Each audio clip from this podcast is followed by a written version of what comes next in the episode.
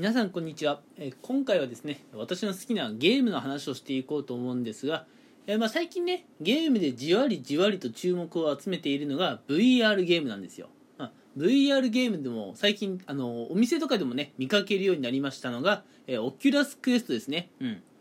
まあ、最近はまあお店で見ることもあると思うんですが、まあ、YouTube の途中に出てくる広告だとかねあるいはまあなんか Google ニュースとか見てたらたまにねこうニュース欄がねあると思うんですけどニュース欄っていうか広告欄か。そこでもね、え時々、まあ、VR、うん、オキラスクエスなんかはね出てきているかなと思います、うん、2020年はねやっぱりまだそこまで爆発的には伸びてきませんでしたが2021年以降はねより一層 VR のねゲームっていうのが注目を集めてくることは間違いないと思います。うん。なんでね今回は VR ゲームをね買ってみたいと思っているんだけど正直よくわからないっていう方にねちょっとあの VR ゲームのいろいろお話ししていこうかなと思います、うん、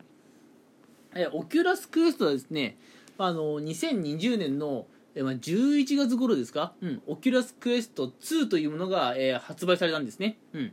まあ2っていうことは、まあ、以前1があったのっていうと、まあ、まさにその通りなんですね。1年半ほど前にもうオキュラスクエストっていうものが出ていて今回ね1年半ぶりに新しいモデルが出たってことでオキュラスクエスト2ってものなんですよ、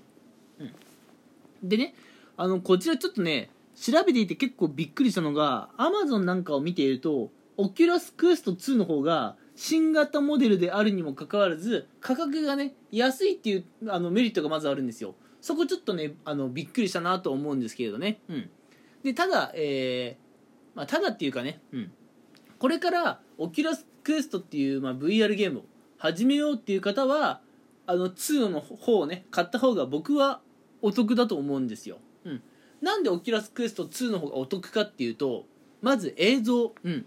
これがですね、まあ、ドット感が少しね、えーまあ軽減されたということでよりねあの没入感がある、うん。あのーそのゲームの世界にねのめり込めるような、えー感覚に、えーより一層近づいてきた。と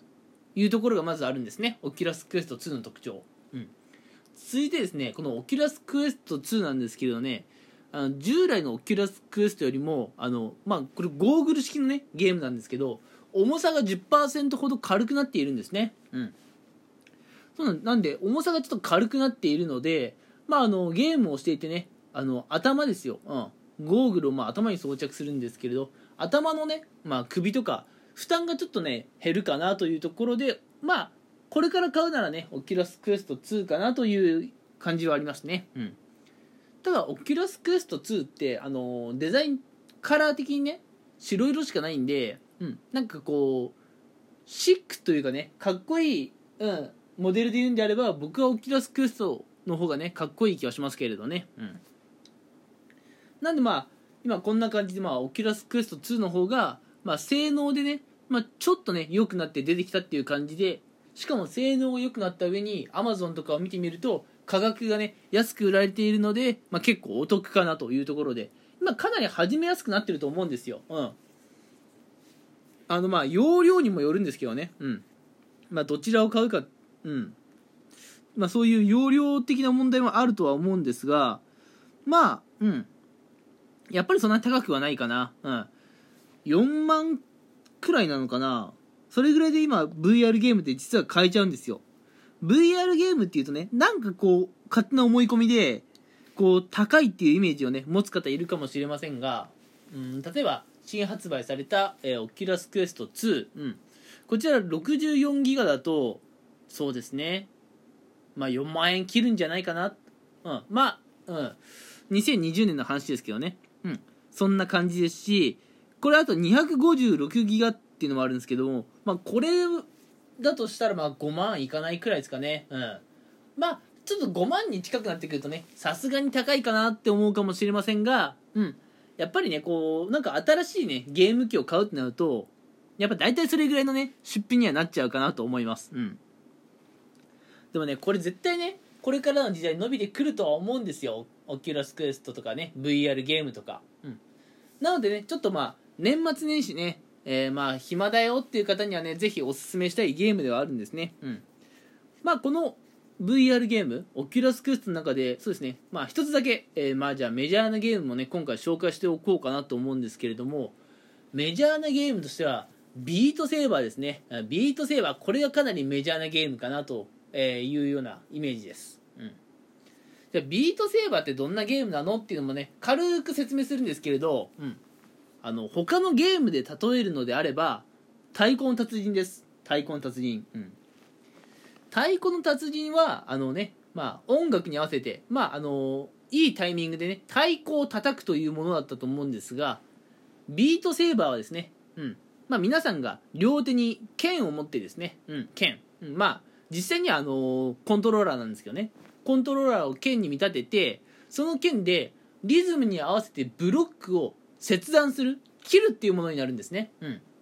まあ、太鼓を叩くか、えー、ブロックを切るかっていう違いになってくるのでまああの要するにリズムゲーだっていうのはねあのしっかり伝わったかなというふうに思います、うん、このね Beat Saber っていうゲームはですねこの VR ゲームでもねかなりこう人気を集めているゲームの一つなんですね、うん、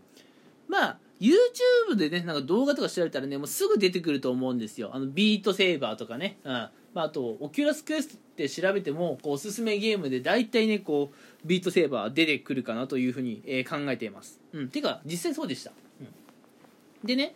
このビートセーバーって実は意外に体力を使ったりするもので、うん、運動不足解消にもねちょっといいんじゃないかなっていうようなイメージです、うん、太鼓の達人でさ運動不足解消っていうのはちょっとイメージしにくいかもしれませんが実はビートセーバーってね、まあ、の手を振る速さとか角度によってこう得点が変わってくるんですよ、うん、まあ太鼓の達人にもねなんかスコアがあったかなと思うんですけれど、うん、まあそれそれだと思ってください、うん、ビートセーバーは手の振り方とか切り方によってあの得点が変わってくるのでね、うんまあ、ハイスコアだとか自己ベスト更新を、えー、そのビートセーバーというゲームで目指したい方は、まあ、かなりね、まあ、全力でやらなければいけなくて、うん、いい運動不足解消に、えー、なってくることは間違いないです。はい。ってな感じでね、えーまあ、2020年じわりじわりと VR ゲームが伸びてきていてですね、まあ、まだね、そんな有名なゲームはあまりないかもしれませんがこれからねさらに出てくることはもう間違いないでしょう、うん、なのでね、えー、ちょっとね久しぶりにゲームをやってみたいなとかね新作に触れてみたいなと思う方はこのね、えー、VR ゲームオキュラスクエストをね、えー、購入されてはいかがでしょうか。うん、でね、まあ、 Oculus Quest と Oculus Quest 2どっちがいいのってところで迷う方がいるかもしれませんが実はえー、性能が良くてしかも安いのが Oculus Quest 2なんですね、うん、なのでまあ Oculus Quest を持っていることで何か不便があるっていうわけではないんですがこれから新規で買うのであれば Oculus Quest 2の方がねおすすめですよというお話を今回させていただきましたえー、やっぱね言葉だけ、うん、このラジオのね、うん、この言葉だけでゲームの良さを紹介するっていうのはちょっと難しいので少しね伝わりにくいところがあったかもしれませんが、うん、やっぱ Beat Saber とかね、この Oculus Quest とか、魅力的なところはとてもたくさんあるのでね、ぜひ皆さんにね、一度手に取ってもらいたいなと思います。はい。それではね、今回はこの辺にしたいと思います。はい、聞いてくれてありがとうございました。